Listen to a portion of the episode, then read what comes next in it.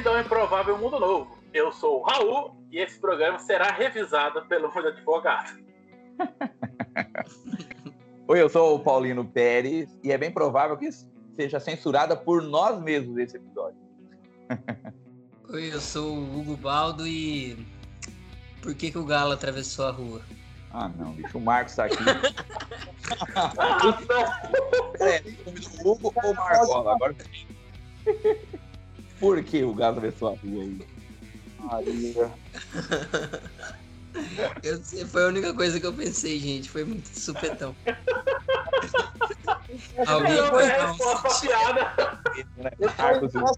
Eu me apresentar, pra falar a verdade. Olá, então, meu nome é Elvis e hoje é o dia D, mês M, infelizmente ainda foi alta, né, velho? Eu pensei que você falava assim, oi, eu sou o Elvis e hoje é o dia D da hora H. Caramba, É que eu não sei rimar, velho. Eu não sei rimar, eu faltei na hora de rima. Não, é por causa do Pazuelo. Ele falou isso essa semana, pergunta pra ele, mas quando vai ser a vacinação? O Pazuelo, ele, não, vai ser no dia D na hora H. Nossa. Esse é o limite do humor, não saber o dia da vacinação. Esse é. Exatamente. Esse aí vai ser o tema desse nosso podcast de hoje, o limite do humor. Vai ser um pouco sobre humor negro, fake news e criminalidade. Até onde vai o limite para você ficar famoso.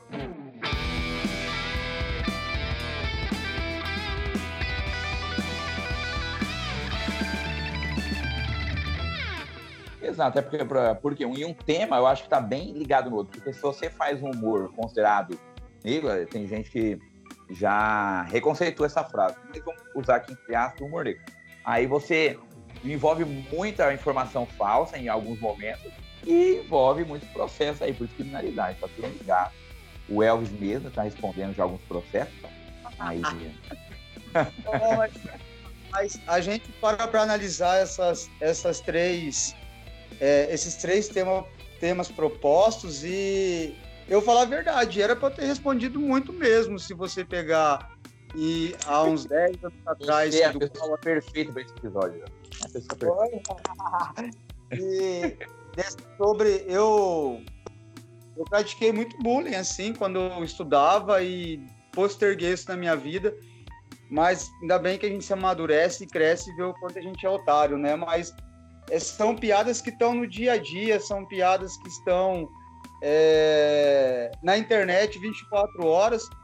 E não basta só né, a gente lutar hoje contra os racistas, contra os preconceituosos, nós temos ainda a galera por conta, né? Como o grande pensador disse, que a internet é dar asas aos idiotas, né? Brinca com uma coisa tão séria. E, e como deu asas, né? Tá louco. É, um moleque igual esse youtuber aí fazer uma ridicularidade dessa que ele fez e expor né, uma, uma, cidade como a nossa que é conhecida pela cultura, pela arte, ele vem youtuber aí vai faz uma merda dessa, né? Então é complicado hoje. Foi bom que você tocou no assunto, né, é. né, porque, né, Raul? Inclusive o Raul tem um, um grauzinho de É, ele é meu primo. ah, meu Deus do céu. Mas foi bom que você tocou Fomos surpreendidos novamente. Informação aqui, pessoal. Informação, hein? Aqui tem informação. Já não vai... Notícia! Notícia! pam, pam, pam, pam, pam. Atenção para o plantão improvável de novo. O Raul é primo do youtuber que está sendo investigado por farsa na internet. Exato. Enfim, mas a gente teve a ideia do limite do humor exatamente por causa desse caso, né? Que não é uma exceção, acontece em casos semelhantes na internet, mas como ele ganhou notoriedade na internet, não, o Raul teve essa sacada aí a gente falar sobre isso aqui no Improvável. É, e incrivelmente não foi o único da semana. O mais incrível foi esse, não foi o único da semana. Outra influência foi presa, se não me engano, em São Paulo ou Santa Catarina, deve ser um desses dois cantos que vem, ou Curitiba. E o K, a mulher, ela, para aumentar as visualizações, simplesmente ela falsificou um sequestro. Hum, e parece que era a segunda vez, né? É, tipo, essa semana, vez. ontem, mas, ontem. o Raul não é o limite do humor, é o limite da polícia, já seria para outro episódio. Porque era a segunda vez, a primeira. A primeira, não sei se tinha dado certo, não, e fez de novo, aí a polícia já, prendeu ela. Mais uma coisa, quando a gente fala sobre limite do humor, é claro, vem o tal do, entre aspas, humor negro. Eu lembro uma vez, nós estávamos na faculdade, eu acho que estava eu, o Elvis, o Hugo, assim, andando na faculdade, e tinha o colega da, que era veterano nosso, o William, que é do pagodeiro lá. Aí alguém fez uma piadinha e tal, acho que foi piada do Michael Jackson. E o Michael Jackson tinha recentemente morrido, e tinha muita piada dele rodando na internet, assim, de, de aqui, trabalha o limite mesmo do humor, né? Tipo, ah, qual foi a primeira coisa que o Michael Jackson disse quando chegou no céu? Cadê o menino Jesus? Que coisa, sabe?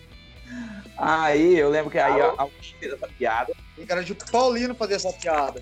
Não, não fui. Alguém fez a piada, aí eu comentei assim, nossa, humor negro. Aí o pegou assim essa postura que ele tava assim. Eu acho que era o Deus da Idade Média, o texto, né, do, de medieval. Tacou no chão e disse: Eu não acredito um acadêmico de história fazer esse tipo de piada. Aí eu fiquei assim com cara de bunda, né? Eu falei, puta que pariu, eu fiz de errado aqui, né? Porque é, um, é, é difícil, eu, eu acredito que é muito difícil encontrar o limite mesmo. O que eu falo que pode ser entendido como algo que não deve ser dito, porque está tão intrínseco que tudo pode ser dito, que hoje eu me regro muito, né? eu conheço vocês e vocês se regram também. E no, o grupo que nós andamos também tem todo esse cuidado. Mas mesmo assim, nós soltamos algumas coisas aí que pode ser considerado como algo que extrapa, extrapolou esse limite. Aí você fica meio assim, aí, aí dá aquele medo, né? Eu acredito que é um medo bom, inclusive. Eu acho que o, esse processo está junto com esse com essa evolução que a gente está tendo desde os dos anos 90, né? Porque, igual os países da América Latina passaram pelo processo, não só da América Latina, né? Mas mais especificamente das ditaduras, que daí é, nos principais meios de veiculação culturais, música, livros, existia o, a censura, né? Que é uma coisa que o Elvis estudou bem, né? Então chegou uma hora nos anos 90 que eu já vi, eu acho que o, o Planet Hemp falando isso, os caras do Planet, os caras do Raimundos, que também tem, até hoje pesam bastante, né? Por conta das coisas que eles falavam nas músicas, principalmente referente às mulheres, ou piadas também, né? inseridas ali nas letras, que eles comentavam, eu já vi em algumas entrevistas, que quando liberou, acabou a, a Solange lá, a mulher que assinava a censura, é, ele, todo mundo queria falar tudo de qualquer jeito e xingar e fazer piada. E informalmente a gente sempre, no Brasil sempre teve essa característica, né? Renan, né? Desbunde. É, o desbunde os forrós nordestinos de duplo sentido, né? E querendo ou não, junto com esses tipos de piada, sempre tem alguma alguma tiração de sarro, assim, uma pisada em cima de quem sofre mais, né? E aí eu não sei, eu queria deixar a pergunta para vocês também. Porque é uma coisa que às vezes eu penso e eu não chego num, num ponto. Por que, que, é tão difícil fazer piada com quem tá por cima, né? Por que, que é tão difícil é porque... da gente fazer piada, né? eu acho que é por conta do poder mesmo, eu acho, sabe? Eu acho que o brasileiro, ele já tem esse conceito de rir das suas próprias desgraças, né? Só que enquanto você ri das suas é uma coisa, agora você passar a rir da do outro, que pode parecer a sua, mas pro outro é uma dor, não é uma, uma, uma piada, né? E é muito difícil mesmo, porque eu tava pensando esse tempo atrás, dando aula aí agora para ensino médio, Aí eu pensava muitas piadas na minha cabeça que eu falava, não, essa não pode, essa não cabe, porque essa pode soar machista, essa pode soar preconceituosa. É muito difícil, velho, fazer piada. É muito difícil fazer piada, a piada saudável que falam, né? A piada inocente, a piada. É muito difícil mesmo. É por isso que Inocente tem muito. Inocente que não caia, né? Não, Mas claro, pode, é... pode ser saudável eu sou bem sincero, eu sou bem averso a muitos stand-ups, até alguns que dizem que são da quebrada, que não são não sei da onde. Tá, eu admiro muito a postura pessoal do cara. Eu acho que o cara tem uma postura pessoal legal, ele vai na mídia, ele expõe todo, toda a vida dele, é um cara bacana, eu acho. Mas eu acho que o stand-up hoje, mesmo que se dizem desconstruídos, tem muito que crescer ainda. Eu tenho uma dificuldade muito grande de, de rir com stand-up, né? A galera sabe que assistiu um monte de coisa junto aí. Eu sou meio travadão, assim. Porque pesa, né, velho? Uma piada aqui, outra piada ali, e, e pesa mesmo, velho. Pesa mesmo. Eu acho assim, eu acho que no Brasil envolve questão de poder mesmo. Você tá, eu acredito que você esteja correto nisso. E existe uma outra questão. Também envolve, envolve poder, envolve relações de trabalho e relações de poder. Relação de trabalho por quê? Vamos supor, o trabalhador, ele trabalha aqui no centro da cidade para uma empresa, uma microempresa do centro, uma loja de calçado, uma loja de roupa, uma microempresa. E ele vê o patrão dele, que é uma classe média, né, uma classe média alta. Ou seja, o patrão dele não é rico, é classe média. Aí ele vê esse patrão chegando no outro ano e trocando a HB20 dele por uma Hilux, entendeu? Aí ele pensa assim, poxa, meu patrão, ele tá conseguindo trocar. Aí passa um outro ano, ele trocou aquela Hilux por uma Toro, sei lá. E ele vê que, assim, uma vez por ano, uma vez cada dois anos, aquele cara da classe média carro.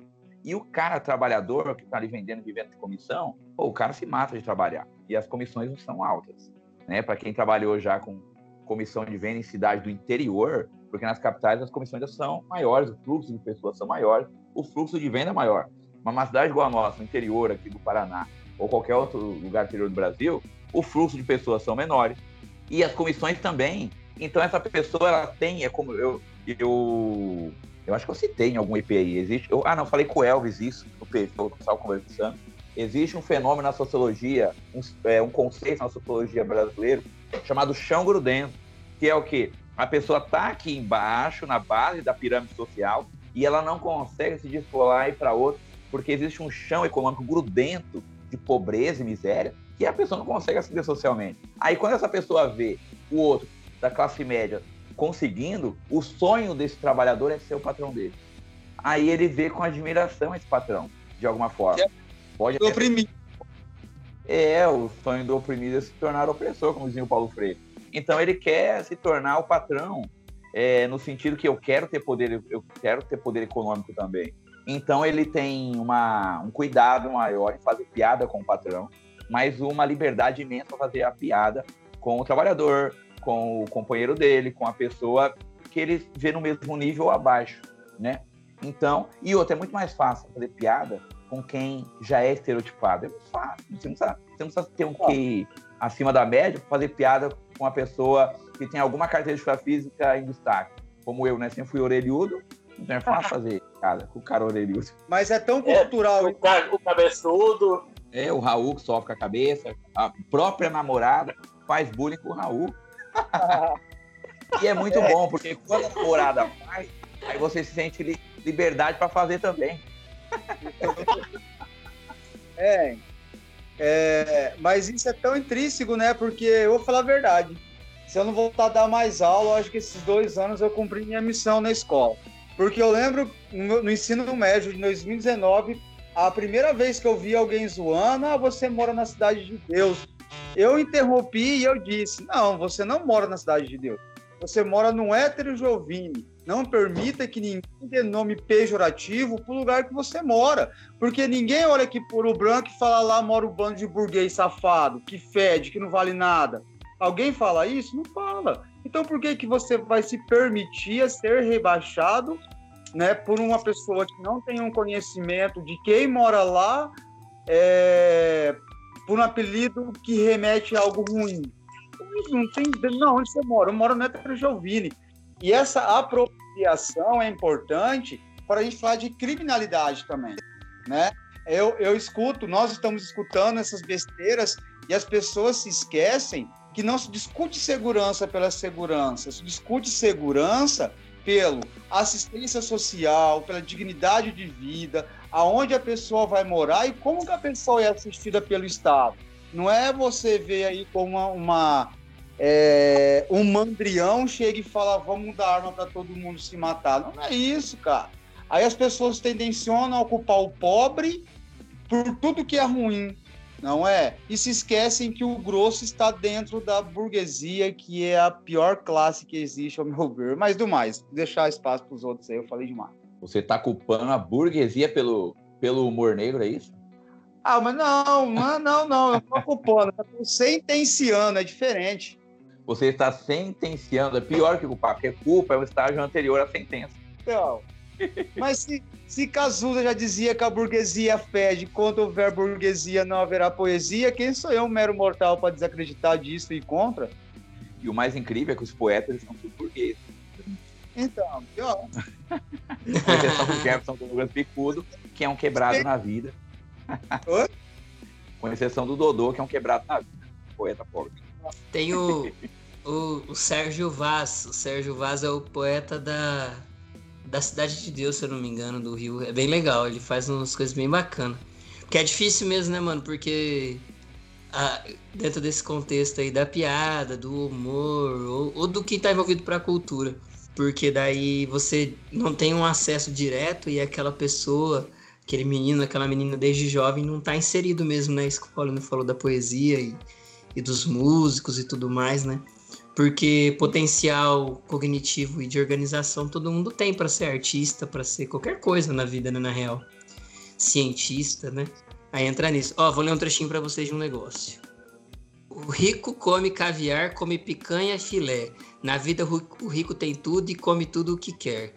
Aonde o rico bota o dedo, o pobre não bota o pé. O pobre come bolacha, tripa de porco e sardinha, farofa de girimum, bucho de boi com farinha. Come cuscuz com manteiga e batata com passarinha. Legal, caju, legal. E é o... caju, ah, caju e castanha.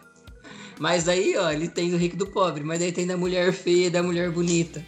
Que já ia ser cancelado hoje, porque é um bagulho pesado pra caramba. Não, tem muita coisa que nos anos 80, nos anos 90, 2000, anos 2000, era mais tranquilo. Hoje geraria um cancelamento.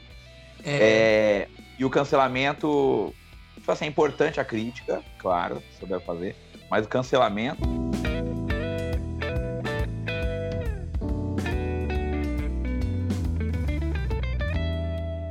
É, agora, só pra gente conceituar, né? Vocês falaram aí, comentaram sobre anacronismo, né? O anacronismo é essa ideia de você julgar o passado com os olhos de hoje. Então, por exemplo, tem uma música, eu acho que é do Zeca Pagodinho, não sei se é dele, mas ele interpreta a música chamada Faixa Amarela. E nessa música, ele fala, é bem legalzinha a música, vai indo, ah, e eu vou dar um abraço nela, eu vou dar um presente pra ela, tal da faixa amarela. Aí numa hora da música eu falo assim, mas se ela pisar na bola comigo, eu vou dar um chute, vou bater nela e vou pegar de volta a tal da faixa amarela. E na, quando foi gravada, que foi escrita a música, ela é tranquila. Hoje em dia as pessoas já conseguem criticar essa música, o que é bom, né?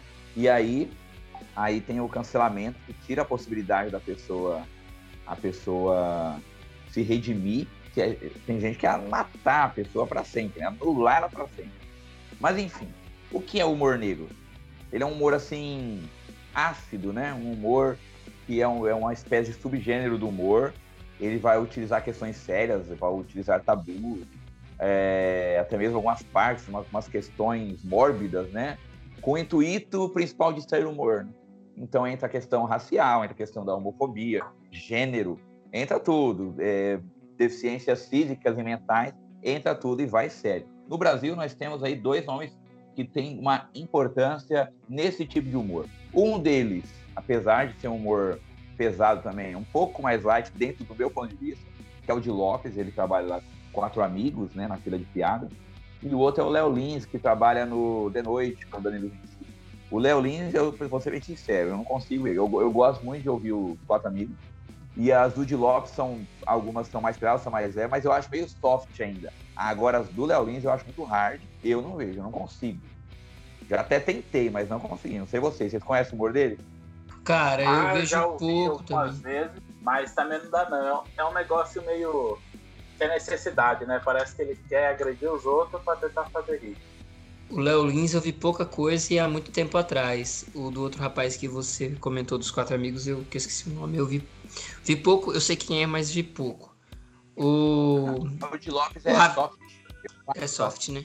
Ah, o Ah, Rafinha eu- Bastos tem, que a gente já comentou em outro episódio, né? Também teve um período bem, bem de humor pesado mesmo assim, né? Esse humor, entre aspas, negro. E até foi excluído do programa e tudo mais por conta de uma dessas piadas que ele diz que não foi Ah, ele que escreveu, Foi, né? Tá, Vanessa Foi Camargo. do roteiro. Ah, Isso, da, da filha da Vanessa até Camargo. hoje, os outros humoristas, quando eles vão atuar, o- e essa questão do limite do humor, eles usam o Rafinha Basso. Qual o limite do humor? Eles, Rafinha Basso falando da filha da Vanessa Camargo. Até é, hoje. O, o, o, Jerry Seinfeld, que é um dos maiores comediantes do mundo, né? Que ele fez o seriado dele, ele ganhou bilhões fazendo seriado.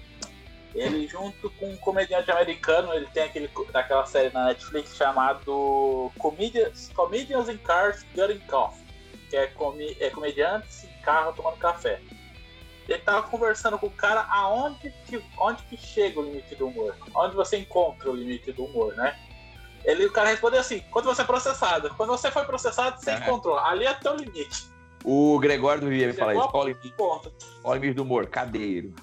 Ele falou ali, ele falou, quando você, você foi processado por alguma piada que você fez, esse ali ele fala assim, ah, eu achei o limite. Meu limite é até aqui, daqui pra frente não dá mais.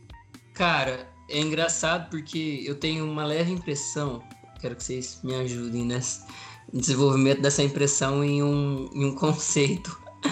É que quando você pega é, grupos identitários, pessoas mesmo assim, materialidade, é difícil você fazer isso você ir até esse limite, porque você pode estar tá tocando algo que é íntimo da, da, daquele grupo, da, daquela classe, daquela pessoa, daquele gênero.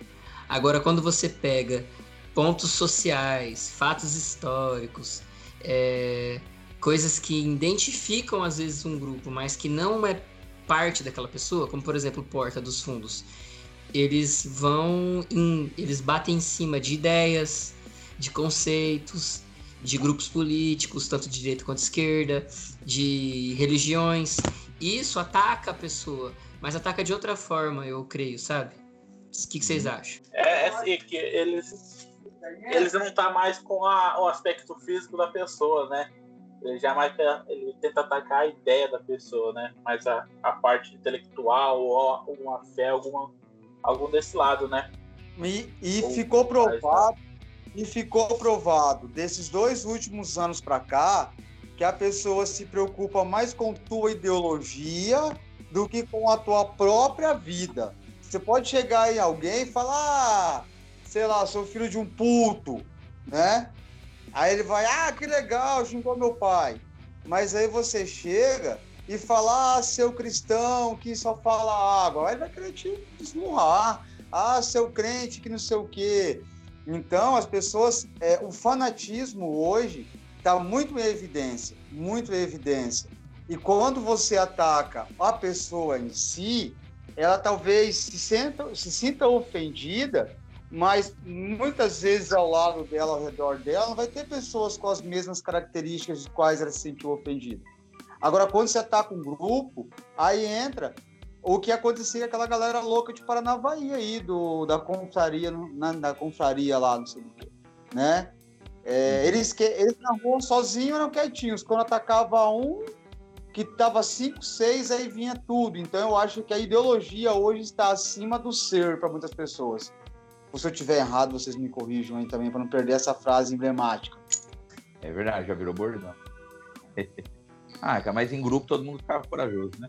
Até nós. É igual pela internet, né? Todo mundo é mais, é mais forte atrás do computador. Né? Você não tem essa identidade revelada.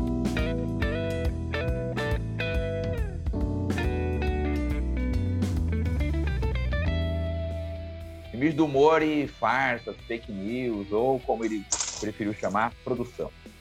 Aconteceu o caso que ficou famoso na semana passada no país todo, onde um youtuber chamado no, no canal dele.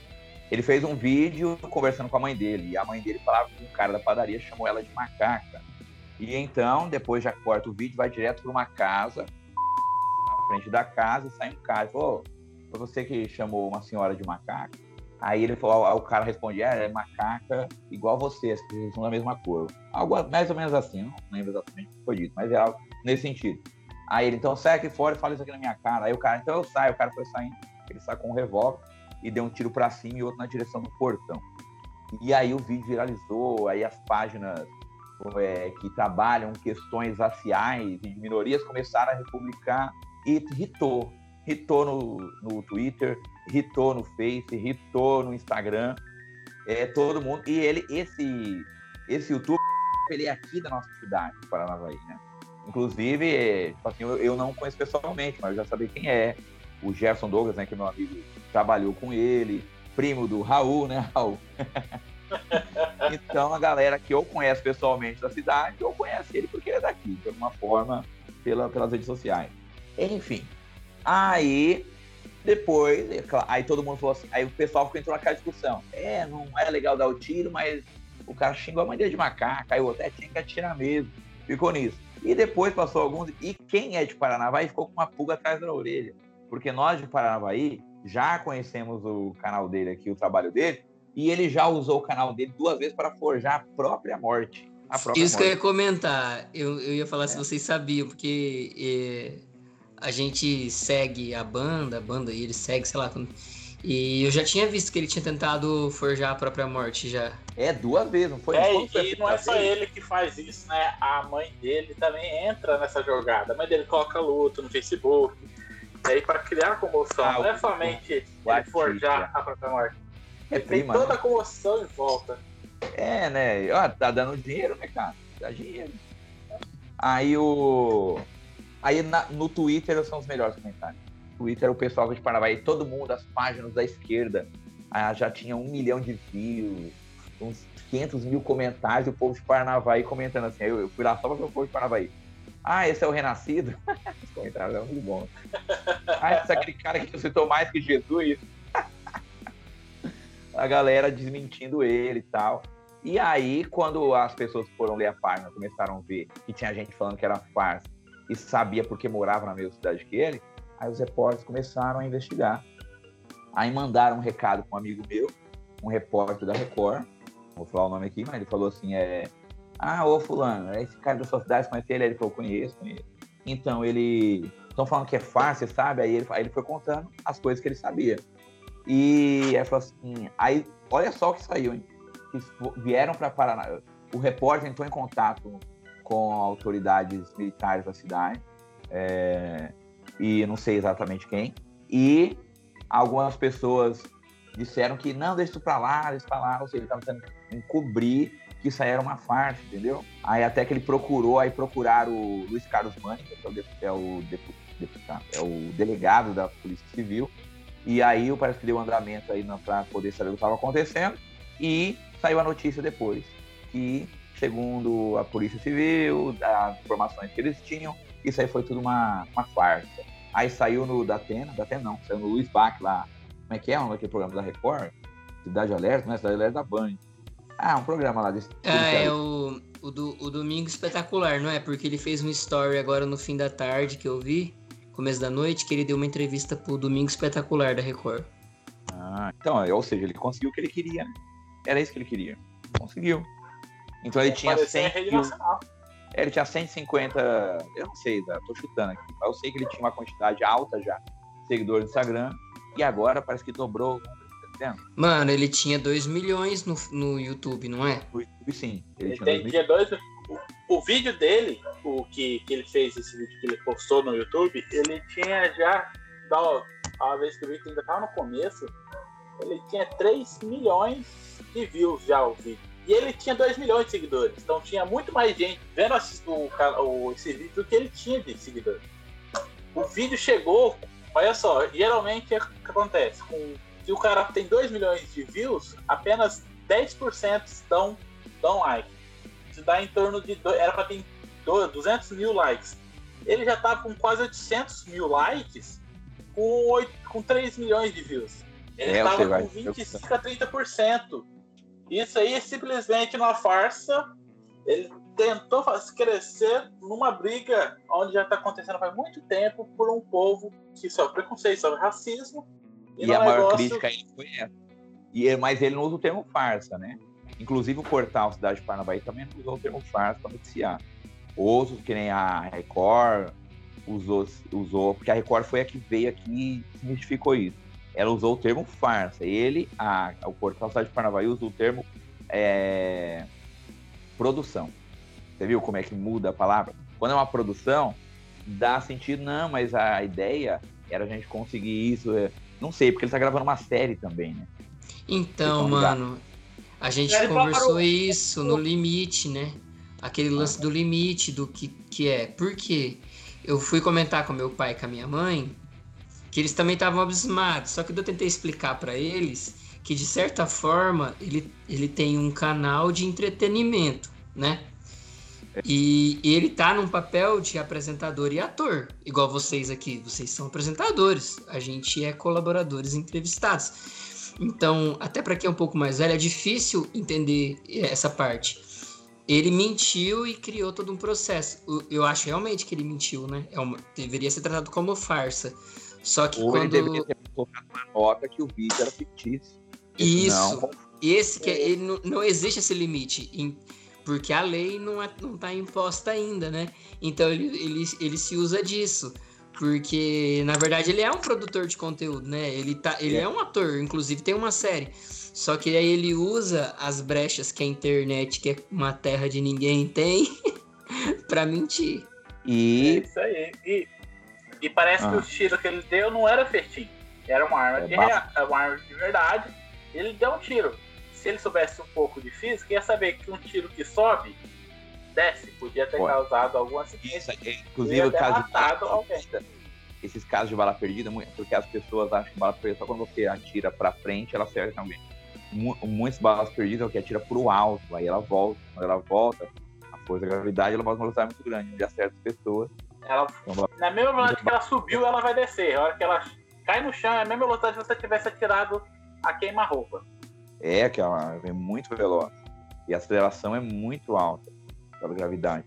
Então é perigosíssimo. Então, uma, uma série de consequências. Inclusive, ele está sendo processado agora pelo Ministério Público por porte legal de, ar, porte legal de arma. Não tá sendo investigado, não? É, é, eu acho que é investigado, né? Não, mas porque. Você tá louco, velho. Esse moleque, por bem mesmo, já teve gente que foi preso por, por porte de arma e por que ele tá aí marcando ainda? Ah, eu tem, acredito. tem alguma coisa acontecendo aí, gente. É, porque. Por bem menos tem gente que já foi preso, né? Vai saber, sei lá. Aí ele. E aí que veio o problema. Aí é que nem a gente. A gente colocou, a gente levantou essa ideia de, disso ser uma, uma produção mesmo para a série dele. Mas o que aconteceu? Que aí é outro. Aí pode entrar colocá-lo em contradição se ele alegar isso. Que eu disse, ele pode ter ligado, mas eu não vi a justificativa dele lá no, no, no Instagram com a live que ele fez, eu não vi, então eu não posso falar isso aqui agora, o que ele disse.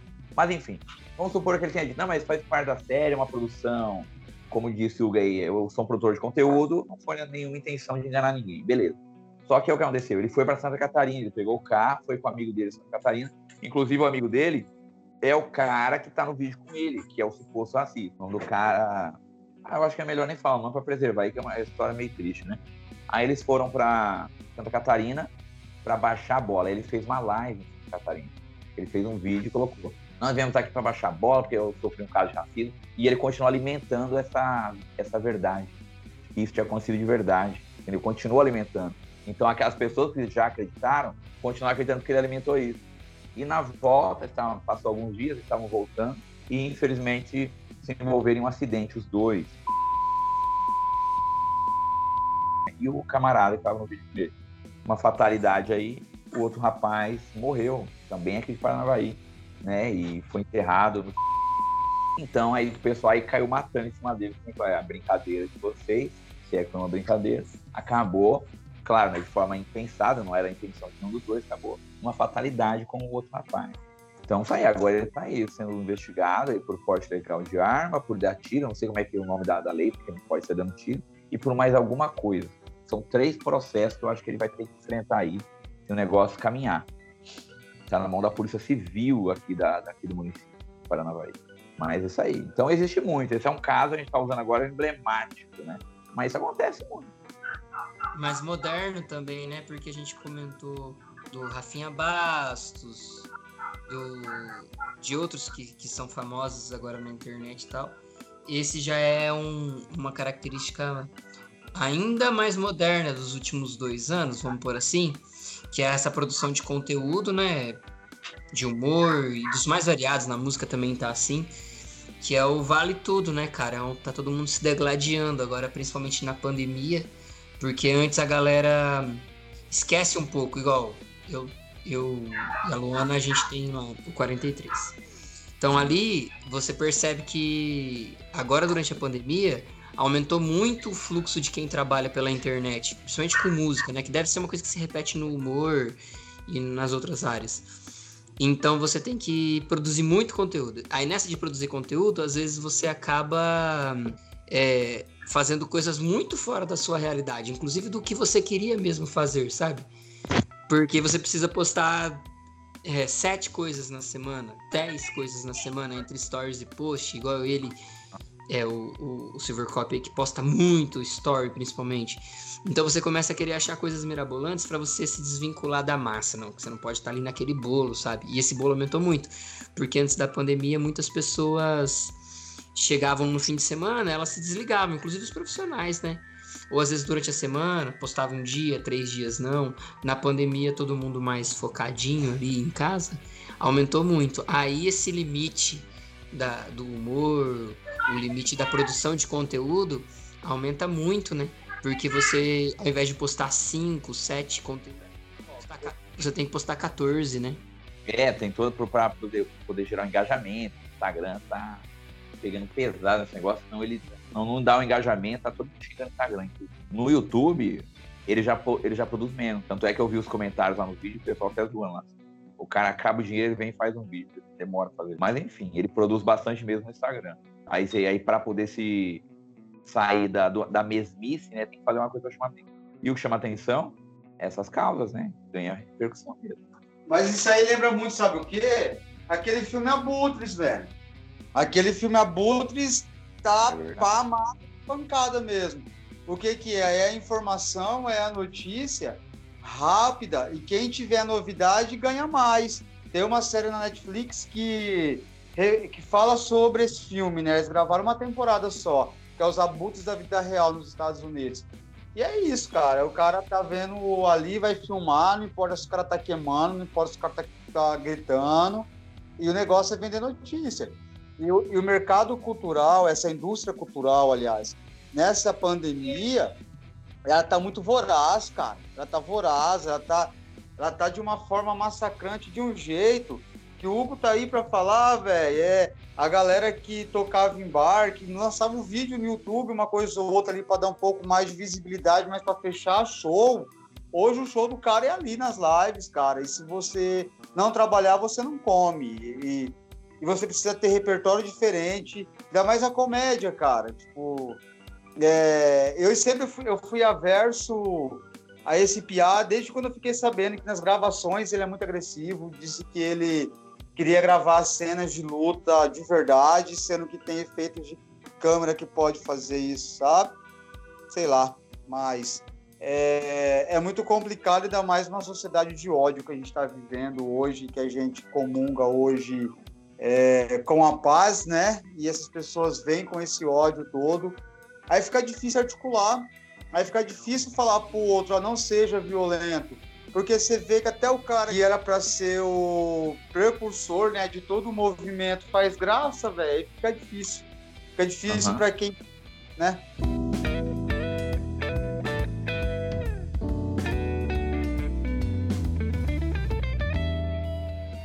O limite do humor e criminalidade. Aí o crime é muito comum em quem faz humor.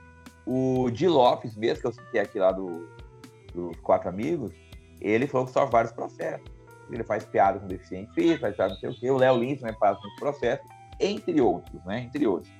Então, na minha opinião, o limite do humor, como até comentamos agora há pouco, para minha opinião, o limite é o crime mesmo, entendeu? Eu falo uma coisa que é crime, ou o Raul falou assim, é ser processado, que envolve uma questão aí de infração. Não é bem um crime, né? Então a infração e o crime, para mim, são os limites. É isso aí. Igual tá tendo aí muita influência, né? Aconteceu igual eu tava falando semana passada. Semana passada, não, antes de ontem. Uma, uma youtuber, ela foi presa com nove meses de gravidez por simular o sequestro. E, a, e ela pedia 100 mil de resgate ainda por cima. Isso não é a primeira vez que acontece, tem vários outros casos se sequestram para conseguir seguidor, talvez doação para dinheiro. Tem de tudo no meio, né? Para poder, é, ins... poder. É insano isso, né, cara? Caramba. Essa, essa aí da, da simulação do sequestro, não, não sabia. E esse lance do limite ser o crime, é, tem que ser bem balizado, né? Também. Porque daí quem, quem se sente na figura de vítima, né? É, tem uma linha bem grande, né? Porque às vezes tem, tem certas pessoas certo, que vão é, não se sentir vitimizadas, né? Atacadas até certo ponto. E outras já vão se sentir muito antes desse ponto. Então é uma coisa meio frágil, né? Sim. O que, que vocês acham? É, acho que é isso aí mesmo, por causa que você for esperar, você for tentar encontrar o, o limite do humor pela, pela lei, né? Esperar que a lei ache o limite do humor a esse ponto, tá? Vai ser processado do bem, pode perder ou pode ganhar. Ah, mas humorista, Raul, humorista é mais que se ferrar mesmo. Os cara... Já viu algum humorista preso porque fez piada? Ninguém é preso porque faz piada. No máximo é um processinho. É, sim, mas aí que tá. Tem dinheiro mesmo. O cara leva um processo, Agora... a pessoa que foi, foi prejudicada, que foi feita a piada, ela vai sofrer e não vai ter uma, uma, uma aparação, por, aparação pelos danos que foi causado pela essa piada. Mas você acha que o humorista deveria ser preso? Preso não.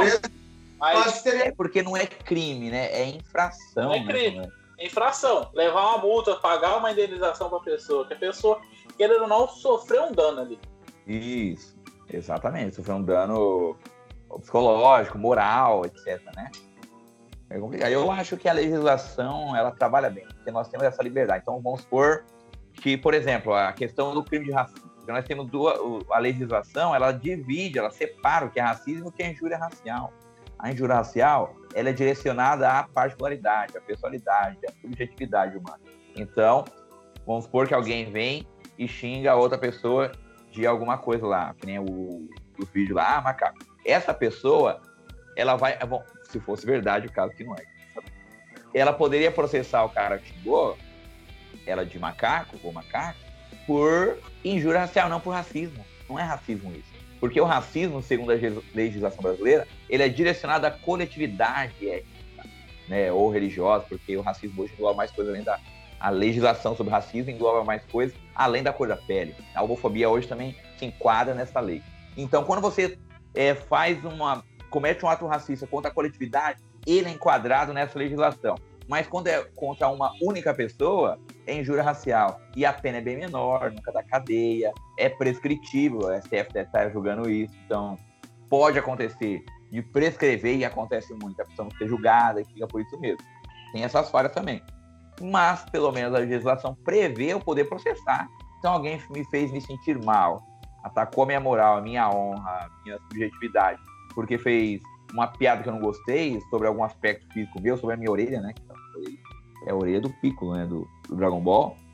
É um elfo. Eu sou... Inclusive, eu falei para vocês que eu fui na casa da minha irmã e eu tava brincando com a minha sobrinha, de repente, do nada, ela parou, olhou pra mim. E eu falei que foi. Ela tinha uns 5 anos. Ela, tio, você é um elfo? E pegou na minha orelha. Eu falei, ah, que fila da puta, menina. Tô sendo bullying da menina de 5 anos. E, amanhã vai ser o julgamento da injúria racial dela contra você, né? é, amanhã. Já está em andamento. Errada ela não tá, né? É, filho da mãe, deixa. Vou, vou expor você aqui, fazer uma esposa de seu. Mas, Paulino, ó, legal. Você. Obrigado que você delimitou bem agora para mim, porque eu não tinha uma definição boa entre a injúria e o, e o crime de racismo. É. Não. Ficou legal, agora entendi mais bacana. O, até o Danilo Gentili perdeu, né? Ele teve que pagar por injúria, né? Aquela moça do. É, é, do e, a materno. e eu fui ler a legislação, mas por que, que o cara foi racista e não foi preso? 50 mil reais pra moça do leite lá. Deu um rolo aqui lá. Aí eu pergunto, mas por que, que o cara fala umas besteiras dessas não é preso? Porque não é o racismo, é injúria. E a injúria não dá cadeia. A injúria dá multa, dá processo, dá indenização né, que é uma forma já. E eu também, é, também se a gente fosse sair prendendo todo mundo falar essas coisas, a sociedade ia ser uma sociedade de pessoas presas. Só ia estar eu e o Raul aqui nesse podcast. Não, só eu. Olha só, Brasil! Agora, agora só para poder expor o Hugo, vou contar no caso. Brincadeira. Eu não lembro nenhum agora. Se eu lembrasse, eu ia contar. Enfim, então, crime. Tem, eu acho que tem que dar cadeia mesmo. Agora o STF está votando e eu acho que vai vencer, vai tornar a injúria racial como crime imprescritível. E eu acho que é um avanço do caralho mesmo. Porque, cara, tinha muito caso. Eu tava até pensando em fazer uma pesquisa aqui na cidade de quantos casos envolvia racismo não foram levados adiante, foram arquivados ou prescrever. Porque acontece muito no país. Mas como não dá para fazer no país inteiro a pesquisa, ia fazer só, só aqui no nosso município. É, só, só aqui no município mesmo, né? Porque para eu acho fazer regional já precisa de uma equipe de pesquisadores para poder fazer algo bem, bem, bem mais complexo, cada um fazer um artigo sobre um município. Mas enfim, isso mostra então que existe uma legislação e ela funciona. Ela funciona. O processo não evada algumas não é vezes. Não é toda vez, mas. É, tem a, a É de vez em quando, mas. É que o, é que o fulano é filho do Bertano, né? Aí, aí esse caso não vai adiante. Acontece às vezes. Ter um parente envolvido que conhece é, tio, digamos, é, Ele conhece alguém que conhece alguém. Então, aí é isso. Para mim, o limite é o, a infração, é o processo, é a cadeia. Eu espero, eu espero não chegar a esse ponto para muitas pessoas, mas se, se tem uma corda é ali, né? Se tem que parar. Quem se recomenda é nunca tentar cruzar essa coisa ou tentar chegar ao limite. Sempre deixa uma folga, que é sempre ideal, para qualquer coisa. Sempre coloca um 10 a mais aí para não. Cara, Raul, filosofou agora, hein? Eu, eu vou, é. depois eu vou ouvir, eu vou anotar essa frase. Bonita mesmo, parabéns. Teoria das coisas. Agora, mas olha só, o Elvis, ele falou uma coisa aqui mais uma vez, Elvis. Porque a gente está falando, eu, você, Elvis, o Hugo e o Raul, dentro do nosso ponto de vista. Nós estamos colocados em cima de um lugar aqui, olhando daqui, ó. E a gente analisa dentro do nosso ponto de vista. Como nós aqui temos um posicionamento é, que não acha muito legal essa ideia de piadas com as minorias ou humor negro, então nós vamos atacar. E aí, muitas vezes, se coloca como se tivesse lado bom, né? E não é bem assim. Eu não acredito que funcione assim. Ah, todo lado legal. Por exemplo, Porto dos Fundos. O Porto dos Fundos fez o especial de Natal em 2019 e deu aquela treta. O religioso não gostou, foi lá, tacou o coquetel molotov, que não, loucura. E aí, pode fazer piada Jesus? Deus pode ou não pode? Aqui em casa chegou, teve a, a probabilidade de cancelar a Netflix do lado dos meus pais pela, pelo acontecimento. Aí, ó. Foi algo que, que causou muito. E pode ou não pode? O lado da religião é, é um lado muito sensível. Eu acredito que é a gente falar. tem que se amadurecer muito para entender o que é fé e o que é fanatismo, né? A nossa sociedade não sabe distinguir ainda o que é fé e o que é fanatismo, quanto mais saber interpretar uma piada, né? É, quando eu dava aula, eu falava muito isso para os alunos, né? eu dizia a eles: olha, é importante ter fé, mas o mais importante ainda é não ser fanático, é você olhar, porque as pessoas falam assim: ah, mas é, a gente se sentiu ofendido por um ato do movimento tal, por um movimento tal. Mas a, a, grande maioria dos cristãos, seja eles protestantes ou católicos, não se não pensam duas vezes em fazer piadas machistas, preconceituosas, racistas, xenofóbicas. Eu fui em um casamento, diga de passagem, que eu fui. Eu escutei o pastor falando que a pessoa que estava casando, a mulher, se acontecesse alguma coisa no casamento, a culpa seria dela. Não é? Se o fulano atraísse, a culpa seria dela. Eu fiquei pensando, eu falei, tá louco, o cara não sabe nem o que tá fazendo ali na frente. Aí ele fundamenta as piadas machistas, de que lugar da mulher é na cozinha. Ah, a mulher, a mulher precisa de terapia. Ter o quê? É pia para lavar. E é isso que fundamenta um religioso desfundamentado desse, se é assim que eu posso dizer, entendeu? O ódio ele começa dentro da igreja muitas vezes. A verdade é essa. É complicado. Mas, Elvis, então, pode ou não pode fazer a piada? O Paulinho tá esperando uma brecha para ele conseguir fazer alguma piada. Não, só vai, quero saber. Vai não, velho. Não, vai tudo da questão da liberdade que uma pessoa tem com a outra. Nós temos liberdade, nós vamos fazer. Agora, é diferente poder ou não fazer a piada com um negro, com um gay, com uma lésbica, entendeu? Nós temos, agora vamos supor, eu e você, eu sou negro e você é branco, vamos fazer essa suposição. E já existe esse estereótipo de preconceitos. Aí eu não acho legal você fazer comigo e muito menos eu com você, se fosse o caso reverso. porque é uma coisa fundamentada já que tem que ser rompida. Agora, quando a gente traz para a religião, por mais que nós temos a questão de a questão étnica também muitas vezes na religião, mas eu acredito que dá para se ter um limite de liberdade. Mas agora, quanto os outros conceitos, não. Mas não, mas não tem como esse limite de liberdade. Não sei se vocês concordam, mas sei lá. Eu acho, eu acho que está sendo parcial. Você quer continuar fazendo piada da igreja. Ah, velho. E você, Raul? E você, o Raul? tocou falando sobre o, o, o, a piada sobre branco e negro. É, Foi um, um comediante americano, ele, ele faz até agora um jornal lá, um show de stand-up, ele falou, né? Que ele faz piadas com branco e tudo mais, né? Daí chegou alguém e falou pra ele que aquilo era o racismo reverso. Eu vi esse cara aí.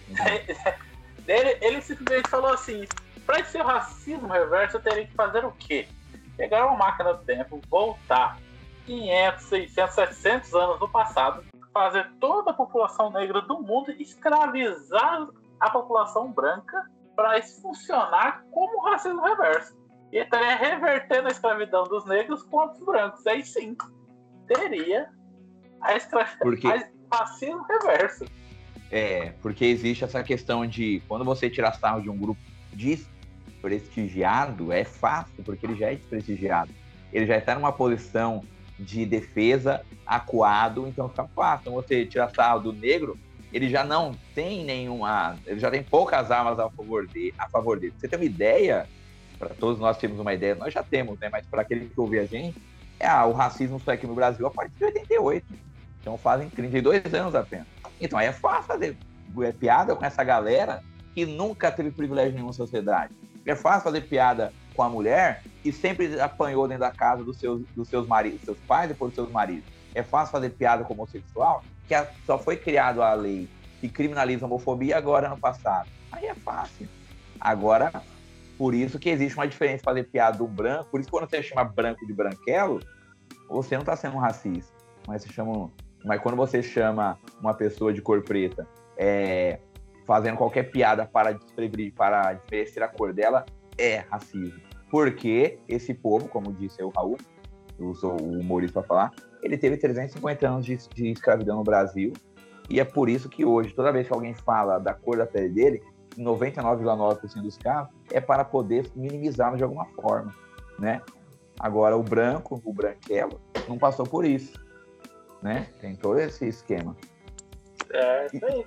É igual- aí, aí- entra a questão da igreja, né? A igreja está no poder do mundo faz quantos, quanto tempo, né? E ela É. está onde ainda usam o nome da igreja, algumas religiões, para agredir, para matar, para fazer inúmeras barbaridades pelo mundo afora. A gente, a gente vê lá pro. aquela revista francesa, né? Esqueci o nome, cara. Teve um ataque terrorista. Aí agora em 2020 o cara foi lá matou o professor que usou a revista na aula. Foi história. Charlie, Bidu, Charlie Bidu, né? Charlie Bidu. Eu acho que com religião pode, cara. Eu, eu acho. Já fui é, ateu, acho que agora eu sou mais agnóstico, sou, sou praticante de Zen budismo. Mas eu acho que tudo quando você trabalha com uma, com uma coisa que sobe para um campo de uma, de uma ideia, ela se desmistifica, assim, sabe? Eu acho que uma coisa é você brincar com a escravidão, outra coisa é você é, brincar com uma figura religiosa, sabe? Aham. Eu, eu, acho, eu, eu acho que tem diferença. Não tô dizendo que pode qualquer coisa, né? Ou que alguém não vá poder É, te minha ideia processar. é essa. Eu acho que pode. A questão não é se pode, no meu ponto de vista, não é se pode, não. A que- A questão é como.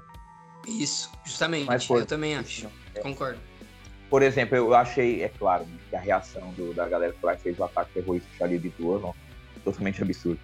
Mas eu também não achei legal. Eu não sou islâmico. E, mas eu não achei legal colocar lá a imagem do charge do, do Maomé daquela forma. Não, Não achei. exageradíssimo. Nossa, eles foram exageradíssimo, né? Igual do Porta dos Fundos eu acho super de boa, cara. É, eu também achei super de boa. É porque ele trabalha com, até de certa forma, com, com questões que privilegiam quem mais é zoado, que, eles, que é o- o- os LGBTs. Né? Às vezes o, o pessoal fica muito revoltado quando eles fazem alguma sugestão de relação com cristianismo e, e homossexualidade. Qual que é o problema, mano? Né? Exatamente. Entendeu? Não tem Foi, foi problema. um tema muito foi um tema muito comentado na época quando saiu esse especial do Porto dos Fundos, que todo ano eles estavam fazendo. Esse ano acho que agora não teve, né, por causa da pandemia e tudo mais, mas no ano retrasado, 2018, se não me engano, eles lançaram um especial do Porto dos Fundos. Como que era? Era o Jesus que era um alcoólatra, né, se eu não me engano, e batia na, em mulheres e tudo mais. E não teve o mesmo alvoroço que teve com esse. É, eu também. Eu, já- eu já vi coisa muito mais pesada fora dos. representado, porque a Ah. maioria dos cristãos, porque a maioria dos cristãos se sentiu representado, porque se for olhar para a maioria da galera que está na igreja, a vida boa para eles é essa mesmo, de de incentivar a família nuclear, mas ter cinco, seis, bater na mulher, bater nos filhos e abandonar todo mundo. Aí se chama representatividade, que é o que o Mandrião tá fazendo no poder, dando representatividade para esse povo, entendeu?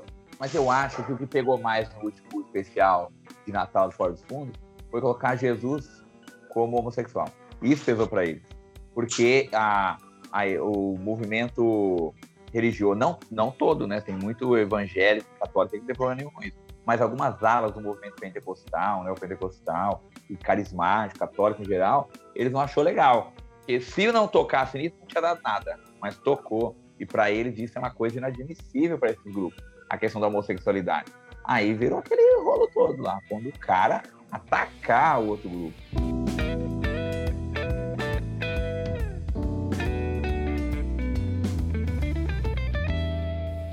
É isso aí, gente. Vamos ficando por aqui com mais um Improvável Mundo Novo. Eu queria agradecer o Elvis, o Hugo aí por mais uma participação aí no nosso programa. É, segue a gente aí na- nas redes sociais, que é tudo é arroba Improvável Mundo Novo. E-mail para contato é improvável mundo novo arroba gmail.com.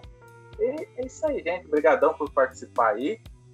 Eu agradeço aí a galera aí por ter é, convidado aí. É, para quem não sabe, eu tenho licenciatura em História e Sociologia, estou desempregado. Se precisar de aulas particulares, a gente faz um preço baratinho para vocês, bem amigável. E a gente vai entregar um currículo lá na FATES também, né? Quem sabe o Paulino não, divide umas aulas com o professor desempregado, né? Para a gente poder ganhar junto, né, Paulino? O que, que você acha? Não, eu vou ganhar sozinho isso aqui, foda.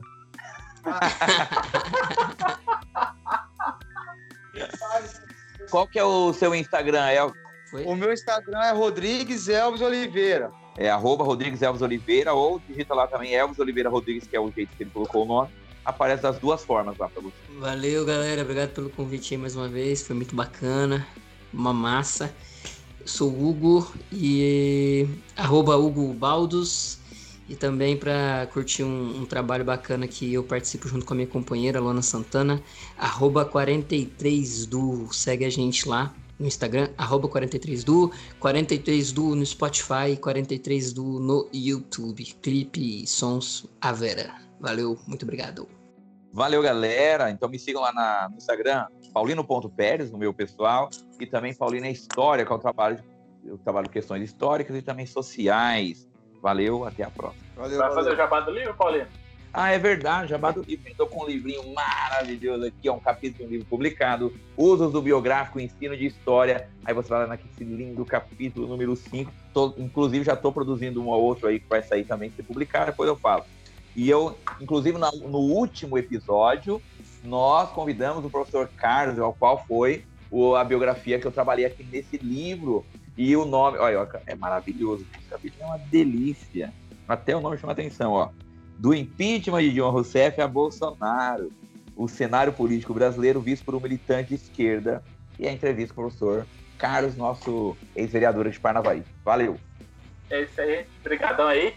E também queria deixar aqui que provavelmente daqui a uns tempos vai ter um livro de ficção, hein? Estou na produção. Qual capítulo já tá, Raul? Eu estou com nove capítulos prontos já e pelo menos vai, vai mais pelo menos aí 30 e 33 falta aí. Vou fa- fazer com 42, que é a resposta universal para Seja o Raul tá escrevendo a Bíblia, a parte 2. Tá pega. Obrigadão aí vocês por participar desse programa maravilhoso. Quem chegou até aqui, brigadão, até a próxima. Valeu, valeu, os meninos. Valeu, galera.